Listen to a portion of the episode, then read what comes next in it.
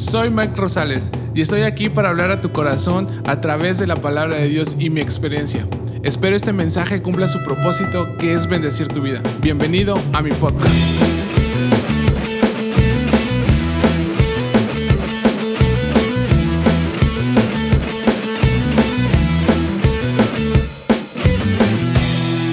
Hola, hola, ¿cómo están? Estamos de vuelta aquí en esta tercera temporada. Estamos contentos, emocionados, venimos uniformados y pues le damos gracias a Dios que nos permite llegar hasta aquí. Nunca, nunca lo hubiéramos pensado. Eh, antes de spoilearles, bueno, voy a decir que tenemos una invitada La con la que invitada. estuvimos, exactamente, con la que estuvimos también en la primera temporada y que pues hoy está aquí de vuelta con nosotros. Pero pues, tercera temporada. La tercera temporada ya de, de Menos por Más, agradeciéndole primeramente a Dios por la oportunidad de servirle de esta forma. Y bueno, ya de regreso Chocoplan 2.0. Sí. Y estamos muy contentos, como lo decías tú, de, de poder recibir. Hoy tenemos casa llena, por cierto, ¿eh? Sí, Llenísima. llenísima. Está todo el equipo aquí a- atrás de, de nosotros, que también... Y, y eran cada vez más los que, los que tenían Los que, que ser salvos. los que se añadían. Y estamos muy contentos porque también sin ellos no podríamos hacer todo esto. Entonces les agradecemos de verdad su trabajo, su, su dedicación y su empeño para este proyecto. Y muy contentos de recibir nuevamente a, a nuestra pastora Saraí Staboli. Nuestra, ahora, an- cuando vino la primera vez no había nada de esto. Era más como más íntimo, la, más relajada. Ahorita que llegó nos dijo, ¿qué es esto? como el, el audio, ¿qué es esto? No, pero ahora ya este, pues un nuevo concepto. Este, pastora, gracias una vez más por estar aquí, por tomarse el tiempo, por aceptar la invitación y ahora viene como una pastora internacional. Así tenemos ahora, porque por si no sabían, ya estuvo predicando en Chile. Pastora, bienvenida. Nada de eso. ¿Cómo están chicos? Pues muy contenta de estar con ustedes compartiendo un tema bien interesante, bien difícil porque son temas complicados para hablar en una sociedad que cada vez está más inmersa en estas temáticas, cada vez más aceptándolas, pero como iglesia, como hijos de Dios, como creyentes verdaderos, es importante que podamos conservar una postura eh, sana con respecto a lo que nos dice la palabra de Dios sobre las temáticas actuales, ¿no? Entonces, bueno, gracias por invitarme y por confiar en mí para, para este tema tan difícil. es la, es la ideal para hablar de esto. Y bueno, antes de empezar, este, nuestra nueva temporada se llama Cristianos Reales y vamos a estar tocando temas como, en este caso, la ideología de género, en, en la que muchas veces, a veces creemos que ya como hijos de Dios, pues ya no estamos exentos de nada de esto, pero la realidad es otra. La realidad es que también dentro de las mismas iglesias eh, se sigue luchando con esto, nuestra postura como iglesia también cuál es. Y bueno, vamos a empezar a, hablar de este, de este tema. Y aquí nosotros hemos buscado algunos conceptos eh, seculares y, por ejemplo, eh, la investigadora de eh, Investigaciones Sociales de la Universidad Nacional Autónoma, Autónoma de México, la UNAM, definió la ideología de género como una estrategia de desinformación que se emplea en redes sociales y en- entre grupos de la sociedad civil para popularizar un discurso que va en contra de los derechos de mujeres y de la comunidad LGBT y más y más y más y más, porque no sabemos qué tanto ha ¿Hasta dónde va a salido, hasta dónde va a llegar todo eso. Entonces, eso es eh, de manera general lo que es la ideología de género, que es un tema muy, muy delicado y muy controversial que, que causa muchas polémicas, muchos a favor, otros en contra, y bueno, nuestra postura como hijos de Dios. Le escuchamos, pastora, somos todos oídos. Bueno, pues efectivamente hay una, una definición secular con respecto a la ideología de género, que tiene que ver con una libertad de pensamiento, ¿sí? Es una forma de, de, de identificar o de separar lo que es el sexo del género. ¿sí? Ahora la tendencia actual es, bueno, tú puedes nacer biológicamente varón o hembra o niño, niña, hombre, mujer, pero la concepción del género se va gestando como una construcción social, Social. ¿no? Que se va dando con el paso del tiempo. Eh, se le deja a libertad a la persona de determinar qué es lo que quiere ser. Y entonces eso se vuelve algo subjetivo que tiene que ver con emociones, con su propia percepción, con sus sentimientos. Por eso las personas llegan a un punto de decir, bueno, eh, pienso que soy eh, biológicamente un varón, pero eh, soy una mujer atrapada en un cuerpo de varón, ¿no? Así es la, ideología de género. Entonces, en México, poco a poco se ha ido aceptando este tipo de, de ideologías y fue la primera entidad de la Ciudad de México en el año 2015, según las, los registros que hemos encontrado, en que se comenzaron a hacer reformas a los códigos civiles y a los procedimientos civiles para reconocer eh, la identidad de las personas transgénero. ¿Sí? Entonces es un, es un tema que ha causado mucho revuelo en, en los ámbitos sociales, en los ámbitos escolares y también en los ámbitos religiosos. Esto ya ha llegado a todas las esferas y como iglesia debemos estar bien sabidos de que esto no estamos exentos de vivirlo, de, experimentarlo y de tener una respuesta ante la sociedad de lo que nosotros creemos y lo que dice la palabra de Dios con respecto a lo que es el género y el sexo, ¿sí? Entonces, bueno, eh, si nos vamos a la escritura, vamos a encontrar muchos versículos que eh, mucho sustento bíblico y, y, les voy a mencionar algunos solamente, ¿verdad? Porque la ideología de género, pero antes de, mencionarle el sustento bíblico, me gustaría hablar un poquito más acerca de la idea o, o lo que hay detrás de esta ideología de género, ¿no? Esto es un movimiento a nivel mundial, un movimiento que está auspiciado por organismos internacionales que tienen como objetivo acabar básicamente tres cosas. Uno es acabar con la niñez, destruir la niñez, destruir la creación de Dios, todo el plan original de la creación de Dios y obviamente acortar o reducir la tasa de natalidad. Entonces, todo esto que estamos viendo hoy en día, eh, que tiene que ver con no tan solo la ideología de género, sino el feminismo que es parte de, y em, el tema de los abortos, forman parte de un paquete completo. todo incluido. Exactamente, que busca acabar o abolir el plan original de Dios. ¿Qué es lo que se pretende? Pues extinguir la raza humana.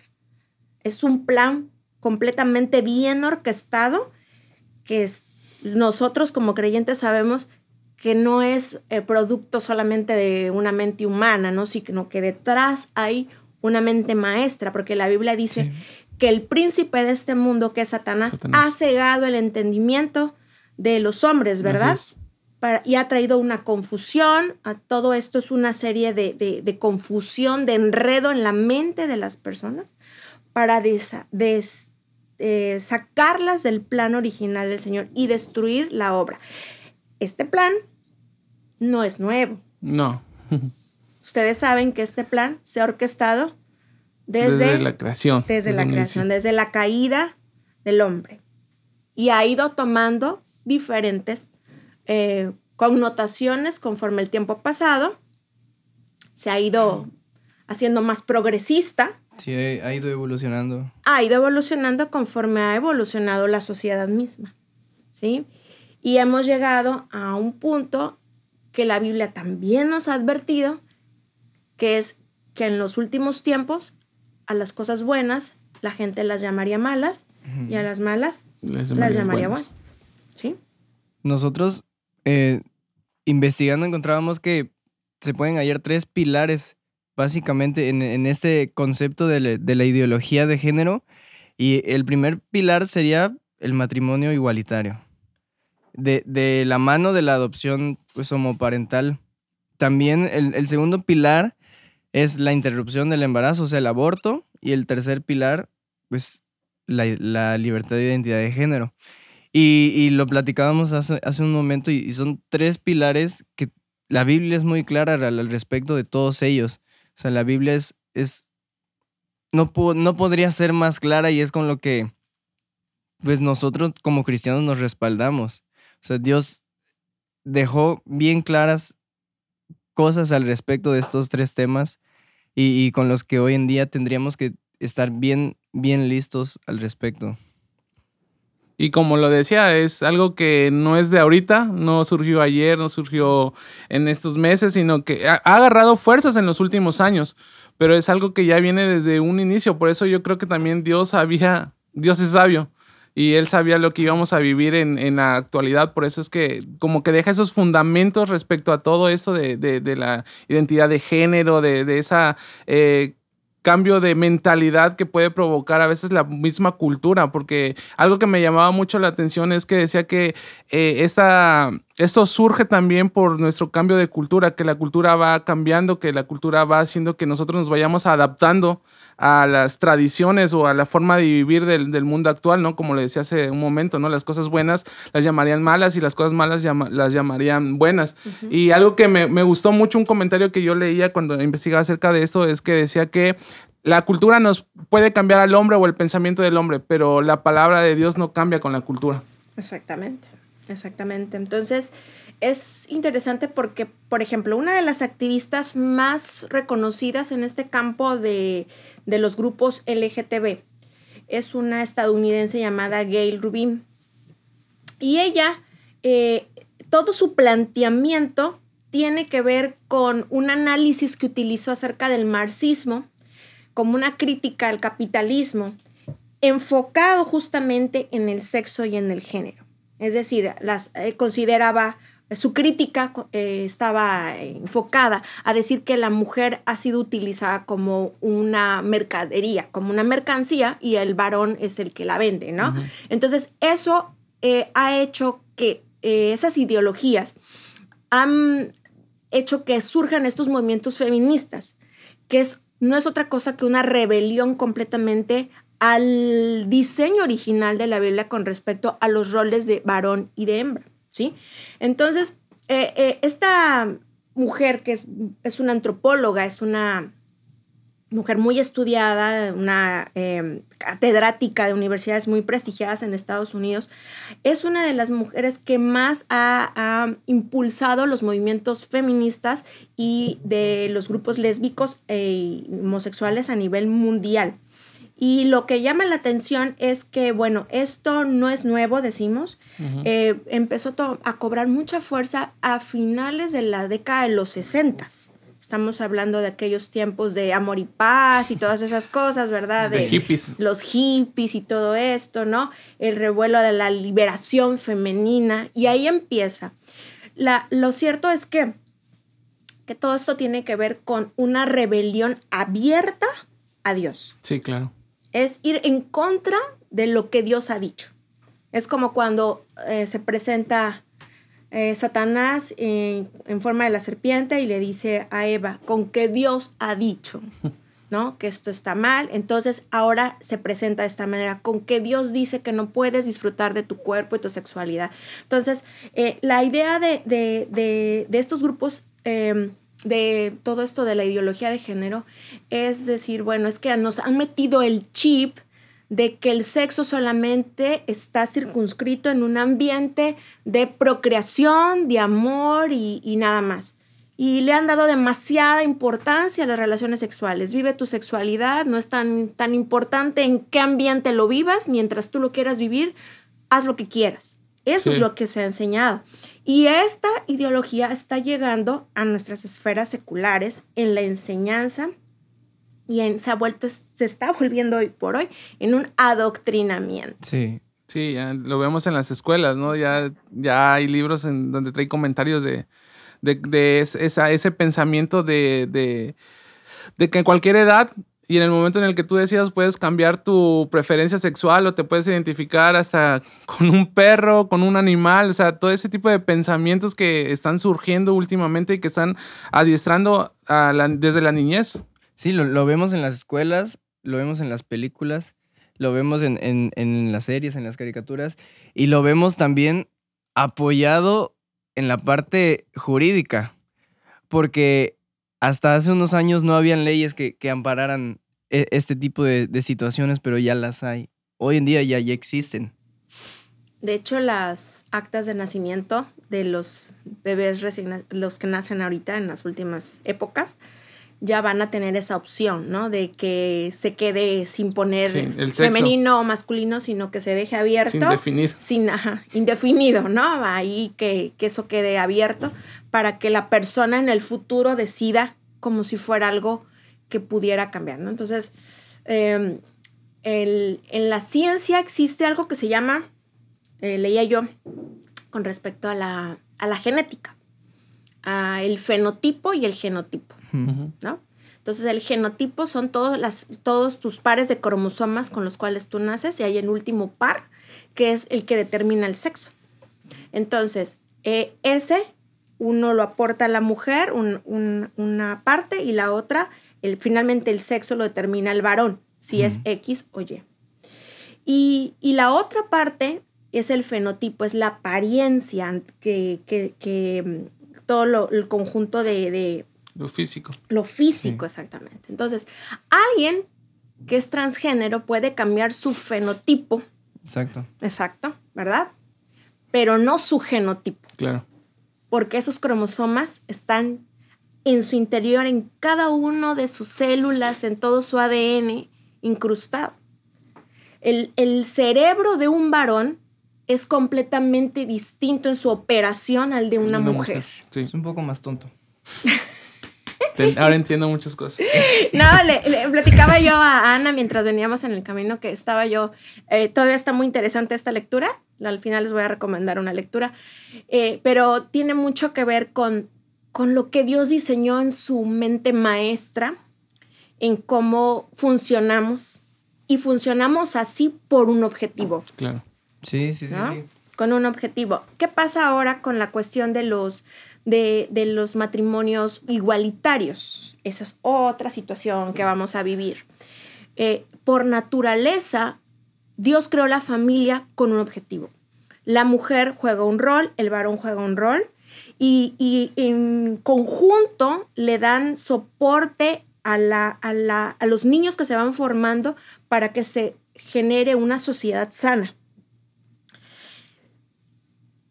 El varón aporta la parte de la seguridad, de la fortaleza, la manutención. Es un rol que juega la parte de, la figura masculina en un hogar.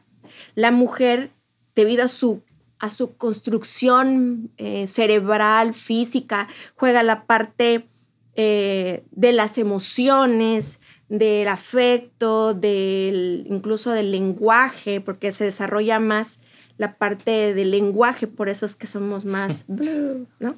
que los varones, ¿no? Los varones, sí, no, y se acabó, ¿no? Hay un estudio que dice cuántas palabras dicen una mujer al día y cuántos el hombre. No recuerdo el dato exacto, pero las mujeres hablan más. Exacto. Y entonces ambos vienen a complementar el diseño perfecto del Señor para criar hijos sólidos que formarán otra familia. Entonces, en una familia donde no hay ese equilibrio, donde hay solo dos varones o dos mujeres, ¿qué va a ocurrir? No Nada. hay ese balance. Y entonces va a haber un completo desequilibrio en, en- en cuanto a los niños que, que se, se críen en ese ambiente. ¿sí? Y ahorita vamos a hablar un poquito más de la homosexualidad y ahí es donde voy a tocar un poco más ese tema, pero es, es, es real, ¿no? Así es.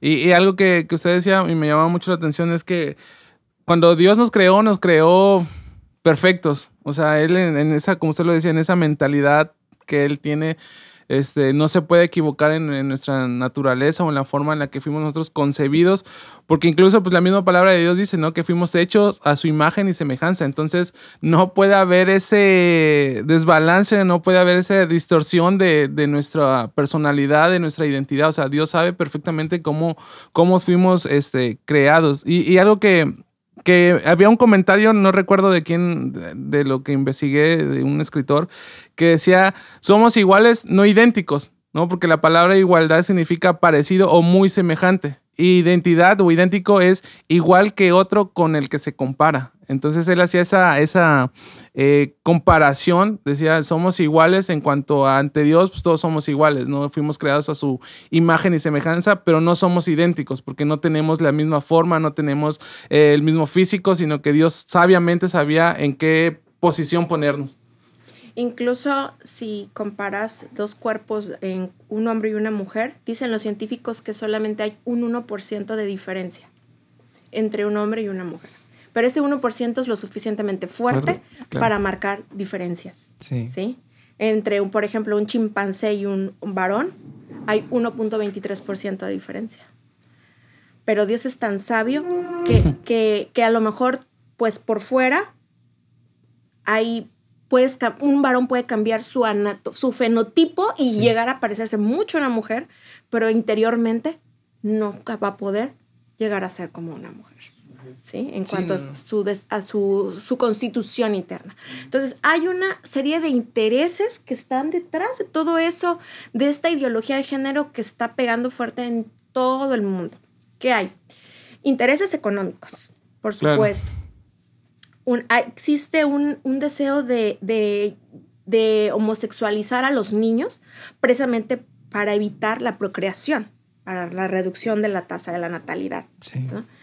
Eh, estaba yo viendo ayer en la televisión que los, nuevos robots, que es, que es una cosa que sí, híjole, no falta nada para que haya un robot bebé y pues el día que quieras tener un bebé, pues tengas un, muñequito y el día que te aburras lo arrumbes, ¿no? Y ya no gastas en leche, en pañales, y no te da lata, ¿no? Entonces, toda esa, esa idea es, ahora las nuevas generaciones tienden a no querer tener hijos. Sí. Sí. Quieren tener perrijos. y eso es algo que va, es antinatural, antibíblico, ¿no? Y bueno, entonces hay muchas cosas que, están detrás de todo esto, negocio de, la sexualidad de los niños, el negocio de, mm, pornografía infantil. Hay muchísimas cosas que están detrás de todo esto. Sí, todo eso conlleva a... O sea, si lo empezamos a ver a más fondo, hay cosas que traen consecuencias y, y que son graves. O sea, si, pareciera que no está afectando a nadie y pareciera que dijimos, bueno, cada quien va a respetar sus derechos, ¿no? Ellos tienen sus derechos, nosotros tenemos nuestros derechos, pero la realidad es que no, la realidad es que esto nos va a llevar a un final no tan feliz, o sea, un final catastrófico, alejados de Dios. Exactamente. Sí, desde, desde los inicios nos están queriendo vender la idea de que es algo, como tú decías, que, que no tiene mayor pues impacto, que no tiene mayor consecuencia, pero sin darnos cuenta y sin saber estamos rechazando la voluntad de Dios desde el, desde el principio. Y, y eso sí trae sus consecuencias, porque estamos pecando deliberadamente, pero sin saberlo. Y está destruyendo cualquier tipo de plan en contra de la familia y en contra del plan que Dios ha diseñado. Exactamente. Pero la verdadera pregunta es, como cristianos reales, ¿qué deberíamos hacer? El papel de, nosotros como iglesia. Sí, porque podemos saber de lo que está pasando en el mundo y, estar hablando mucho tiempo, pero si no estamos haciendo algo al respecto,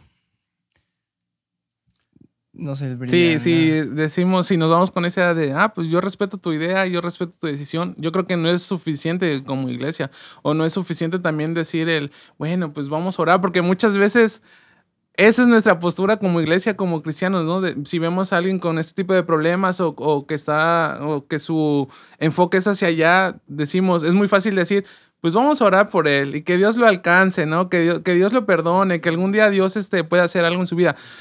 Pero no, yo creo que como iglesia debemos hacer algo más, o sea, no podemos quedarnos de brazos cruzados y esperar a que Dios haga algo. Bueno, en primer lugar, tenemos que saber, tener bien claro eh, hablando de estos temas, que la homosexualidad y el lesbianismo, por ejemplo, el transgénero, son eh, pecados como cualquier otro pecado que existe en la Biblia. ¿Sí? Y que como tales, eh, se ha hablado mucho si tienen un origen genético. lo cierto es que hay 20.000 estudios hechos al respecto y no existe todavía una, algo que compruebe ningún estudio científico hasta el momento que la homosexualidad tiene un origen genético. No lo hay. Ningún estudio serio. El, la homosexualidad y el lesbianismo tiene que ver con, eh, es algo multifactorial y tiene que ver más bien con su entorno ambiental y conductual. ¿sí? Lo que han aprendido desde la infancia. Muchos jóvenes o, personas ya adultas manifiestan eh, que ellos han sido homosexuales porque lo han percibido desde su infancia, desde que no tienen, incluso desde que tienen uso de razón, ¿sí? Lo cierto es que algo pasó en su infancia muy temprana, que quizá ellos ni tan siquiera han percibido, pero la mayoría de la literatura, eh, incluso literatura no cristiana, literatura secular, coinciden en que muchos de estos eh, eh, problemas de homosexualidad tienen que ver con eh, cuestiones que ocurrieron en su ambiente más cercano, en sus relaciones familiares, en el núcleo familiar. Puede ser, por ejemplo, un padre ausente, que eso es muy común, o un padre que, aunque, no aunque estuvo físicamente, no estuvo eh, en, nada más, ahora sí como, le, como lo llaman muchas veces en psicología, un padre de papel, pero no estuvo para, para la persona, para el niño, para la niña, o fue muy violento y entonces eh, fue eh, rechazado por, por la familia. O en una figura matriarcal, cuando la mamá tomó un rol de gobernar la casa, como mandona decimos nosotros, y entonces eh, em, limitó, se, se, extralimitó en sus funciones y ocupó un rol que no le correspondía. matriarcado. Exactamente. Porque se entiende que en, la, en, una, en una relación familiar normal, un varón, por ejemplo, ve la figura de la mamá, eh, se identifica con su mismo gen, eh, perdón, el varón, con el niño, digamos, con el papá, eh, se identifica en cuanto aprende las cuestiones del mismo, del, mismo sexo, pero aprende a relacionarse a través de la mamá con personas del sexo opuesto. Sí. Y lo mismo pasa, ¿no? En, viceversa, con la niña. Pero ¿qué pasa? Hay algo que está roto en el núcleo familiar y de ahí empiezan esas inseguridades que se van desarrollando desde la infancia. Y si no se detectan y si no se corrigen, llega un momento en la adolescencia, que es donde se, se termina de formar toda la identidad sexual, donde empieza el problema de la homosexualidad a crecer. Entonces, ahí está. ¿Qué nos dice la palabra del Señor al respecto? La Biblia nos hace responsables de nuestros actos. Alguien puede tener tendencias pecaminosas hacia el alcohol, hacia las drogas, hacia la mentira, hacia el pecado que te guste. Este es un pecado más. Y cuando alguien detecta esta situación, tiene que aprender a hacer algo al respecto. Nosotros como creyentes no podemos cruzarnos de brazos y tomar la actitud que a veces se tomaban en, antaño, ¿no? Este, no toquemos ese tema, no hablemos de esto. Es un tabú. Este, es un tabú, este, no. Es un problema que tiene una solución. Hay esperanza para una persona que lucha con esto, como cualquier persona que lucha con eh, otro tipo de adicciones. Exactamente, porque todo eso tiene que ver con cuestiones que están aquí en la mente, que Satanás tiene atrapadas a las personas y que creen que nunca van a salir de eso. No. Eh, la Biblia nos habla, hay muchos versículos en el Antiguo Testamento y en el Nuevo Testamento que condenan la homosexualidad y que hoy en día existe una nueva corriente teológica que está llegando y está pegando bien duro. Em, el primero que empezó con eso fue un, teólogo, eh, bueno, un ex jesuita, pero, pero está pegando muy duro y en muchas iglesias está tocando eso y no duden que pronto, incluso iglesias evangélicas, lleguen a, abrazar estos temas. Entonces, por eso tenemos que tener mucho cuidado. Levítico 18:22, por ejemplo, nos dice, no te echarás con varón con mujer porque es abominación. Levítico 20:13 dice, si alguno se ayuntare con varón como con mujer, abominación hicieron. Ambos han de ser muertos. Sobre ellos será su sangre. ¿Sí?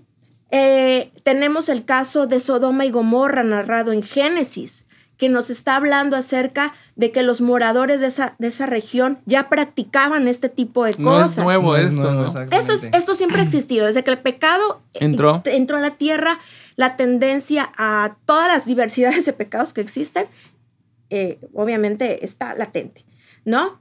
Eh, por ejemplo, Nuevo hay muchos más, pero en el Nuevo Testamento también se nos habla acerca de esto. En Romanos, en el pasaje de Romanos 1, 26, por ejemplo, 27 dice, por esto Dios los entregó a pasiones vergonzosas, pues aún sus mujeres cambiaron el uso natural por el que es contra naturaleza, y del modo, igual modo también los hombres, dejando el uso natural de la mujer, se encendieron en su lascivia unos con otros, hechos vergonzosos, hombres con hombres, y recibiendo asimismo la retribución debida a su extravío. Eh, Corintios también nos habla, primera de Corintios 6, 9, ¿no sabéis que los injustos no heredarán el reino de Dios?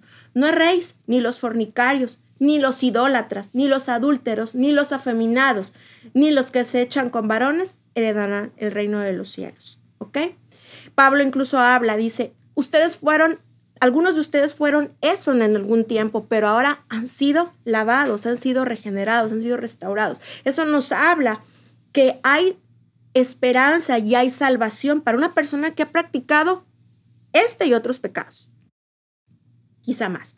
Entonces, ahora hay una teología llamada teología queer, queer, que a unos le llaman, eh, que no es otra cosa que una reinterpretación de estos versículos. Okay. Eh, sí. Entonces dicen, bueno, no, es que tú no estás entendiendo bien esto, lo hemos interpretado mal toda la vida. ¿no? Es como una nueva iluminación. Lo sacan de contexto. Ah, exactamente. Por ejemplo, relaciones tipo David y Jonathan, Rudy y Noemí eran realmente relaciones homosexuales.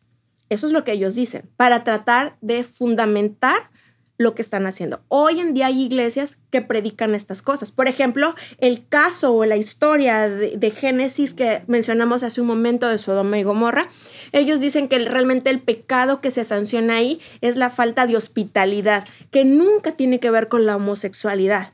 Pues es muy claro que tiene que ver con eso, ¿verdad? Pero pues cuando alguien quiere ah, tratar de justificar lo que está haciendo, pues Da mil, excusas. Exacto. Dicen los de que afirman esto, esta, este pensamiento, es que Dios ama a todos.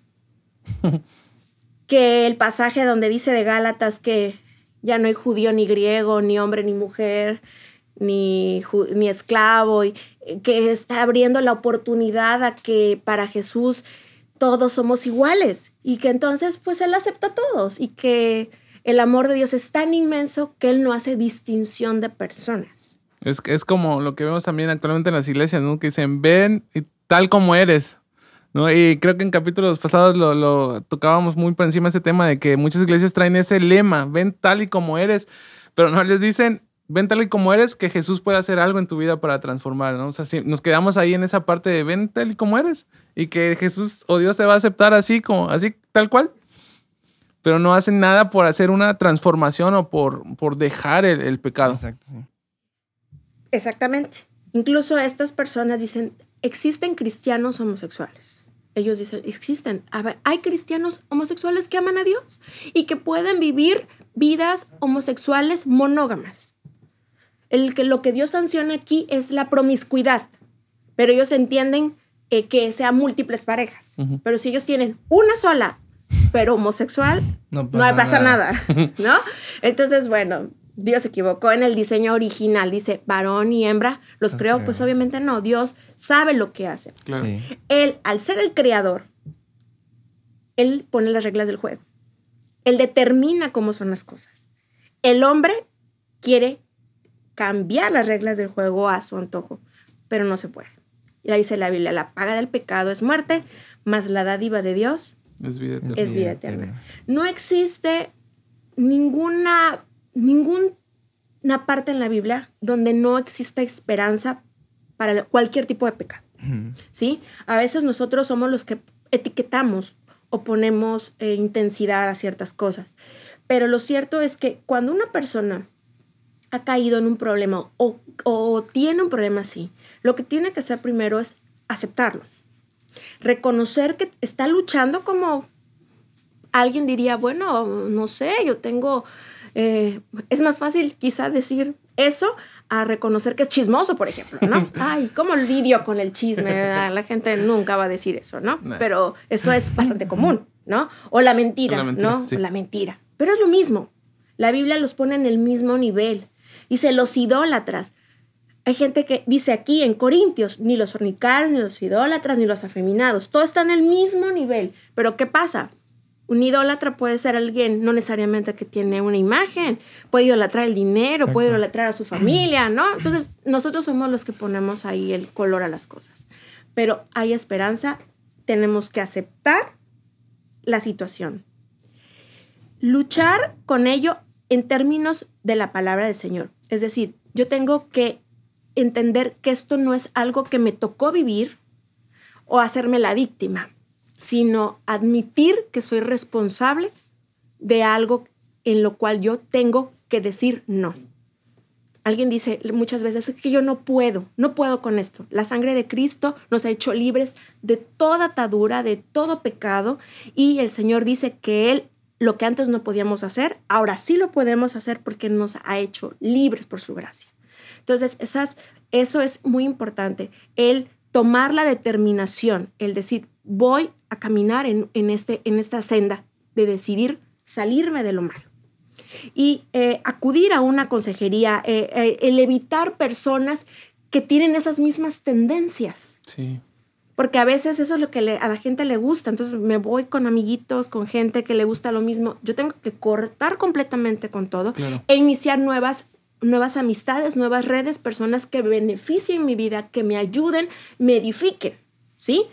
Y es un proceso que va a tomar tiempo, probablemente, pero de que Dios hace la obra, eso es un hecho. ¿Sí? Y, esos serían como que los pasos a seguir si una persona está batallando con, pues con esos problemas de identidad sexual. Y nosotros también como cristianos, si tuviésemos y estuviésemos, por ejemplo, en la situación de tener una amistad cercana o no tan cercana y se, se abre con nosotros y nos dice, estoy batallando con esto, ¿qué deberíamos hacer nosotros como cristianos? Nunca debes rechazar a una persona así. Nunca en el sentido de, de, ay, me va a contaminar. No. Ok. No, porque hay veces que ese es el temor, ¿no? No es COVID. Y lo llegamos a pensar. sí, porque es, es normal. Es, a veces dices, no, porque no puedo platicar. No, la Biblia dice que no convivamos con aquellos que llamándose cristianos practican un chorro de cosas, ¿verdad? Porque entonces son hipócritas. Pero si alguien está abriendo su corazón y está siendo sincero y dice, sabes que yo tengo esta situación, dice el Señor, yo no vine a los sanos, vine a los enfermos. Entonces, vengan a mí y hay sanidad. Entonces, lo vas a llevar a, a decirle, sabes que este, por lo regular esas personas tienden a victimizarse. Tienden a decir, bueno, esto es, yo no lo provoqué, no es culpa mía. Probablemente sea cierto pero no solucionamos nada con volvernos víctimas. Exacto. Entonces tienes que ayudarla sacándola de, ese, de ese concepto de víctima y hacerla responsable de sus actos. ¿Sí? ¿Sabes qué? Ok. Este, a lo mejor fue un abuso en tu niñez, un descuido de tus padres, no te, prestaron la suficiente atención, eh, no tuviste una figura paternal o maternal correcta, no lo sé, muchos factores. O uno o varios. Pero lo cierto es que ahora ya estás consciente de tu situación, ya eres una persona pensante adulta y ahora lo que tienes es a Jesús de tu lado.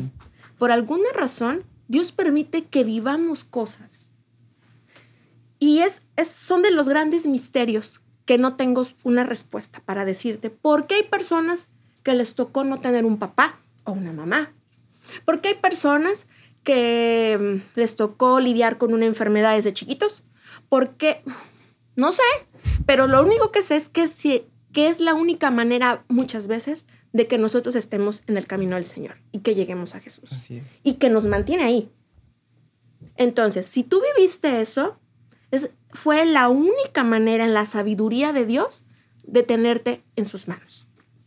Ahora, ya eso de mortificarte y vivir esclavo de la culpa, eso no aplica. Entonces, motivar a la persona a que no se sienta eh, como con la culpa acá. El Señor perdona, Él echa los pecados al fondo del mar y nunca más se vuelve a acordar. Borrón y cuenta nueva. Ahora, arrepiéntete y darle el impulso de sentirse amada, aceptada, apreciada y, jalarla, ¿no? El, el, no abandonar a una persona. En la consejería por lo regular tendemos a dar el primer consejo y abandonar a la persona en el proceso. Y eso es un grave error que cometemos. Cuando alguien se acerca a ti, tienes que darle la continuidad, ¿sí? Para, para, para apoyarla, para llevarla de la mano y, y no perderla de vista, porque es una persona que está vulnerable y que si se acercó fue por algo. Estaba yo leyendo que las personas, por ejemplo, transgénero, en países de mentalidad muy abierta, como Dinamarca, por ejemplo, son, tienden a, cometer el 50% de los que se suicidan son personas transgénero. Entre el 30 y tantos y el 50% son personas que han cambiado su sexo. Quiere decir que ni eso... Los, los Porque su problema está en el alma. Claro. ¿No? Tratan de suplir algo y eso es evidente. Que la felicidad no está ahí. Así es. Es un problema del alma. Y, como lo decía, ¿no? Pues ahora, muchas veces esos temas son un tabú, ¿no? Para muchas iglesias, iglesias conservadoras, iglesias, es un tabú, es un tema que, no se toca porque a veces eh, no se tocan las iglesias y digo, no lo digo por ofender a nadie, pero vemos en mega iglesias, ¿no? Que ese tipo de problemas quizás no lo tocan. ¿Por qué? Para no reducir la membresía de la iglesia para que no se vaya la gente de la iglesia, para tenerlos ahí. Pero la realidad es que pues es más importante nuestra alma o la salvación de las personas. Y habrá personas que a lo mejor van a ser abiertas y te van a decir, estoy batallando con este problema, homosexualismo, lesbianismo, todo lo que conlleva. Pero habrá otras personas que no lo van a reconocer, ¿no? Y que van a querer seguir viviendo en, con esa vida, seguir cargando con eso. Y buscan un lugar en donde los acepte tal cual son. Y nosotros qué hacemos? O sea, como iglesia, sí es confrontarlos, es ayudarlos a salir del problema, pero muchas veces no, hacemos nada. O sea, simplemente es, pues, no quiere cambiar, que así se quede. No, y, es muy importante, eso esto que está haciendo Mike es súper importante. Mira, el Sermón del Monte, que es maravilloso, nos enseña la importancia realmente de nuestra vida en la tierra. Y Jesús nos enseñó a través de ese sermón que nosotros, eh, eh, los cristianos, los hijos de Dios, vivimos bajo unas reglas completamente distintas a las reglas de la tierra. La felicidad en el concepto del Señor es completamente diferente, a la felicidad que te plantea el mundo. Y al final del Sermón del Monte, casi al final, dice una parte cuando habla de, de, la oración y la regla de oro. Dice, pedid y se os dará, buscad y hallaréis, llamad y se os abrirá. Porque el que pide recibe, el que busca halla, el que llama se le abrirá. Pero esa petición no está en el contexto, en el contexto de peticiones egoístas, sino en el contexto de todo el sermón del monte.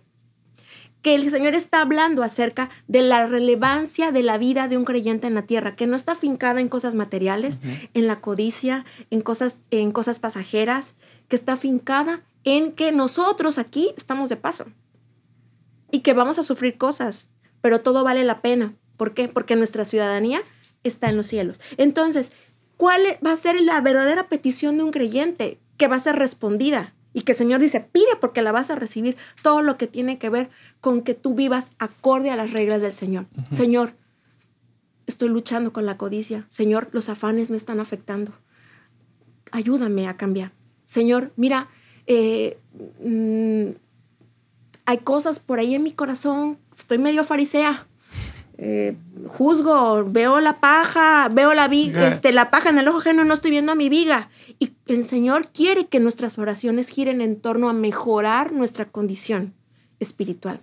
Entonces, cuando una persona le pide al Señor, Señor, cámbiame, me, tengo cosas feas en mi alma, claro que el Señor va a escuchar, porque el más interesado es Él en cambiarnos, que haya sinceridad pero también tiene que haber esa disposición. Alguien que realmente quiere cambiar va a hacer todo por qué, porque el Señor vaya transformando. Y decimos, ¿sabes qué? ¿Qué, qué lugares frecuentabas? ¿Con qué personas estabas? Aléjate. Cambia tu círculo. Busca al Señor.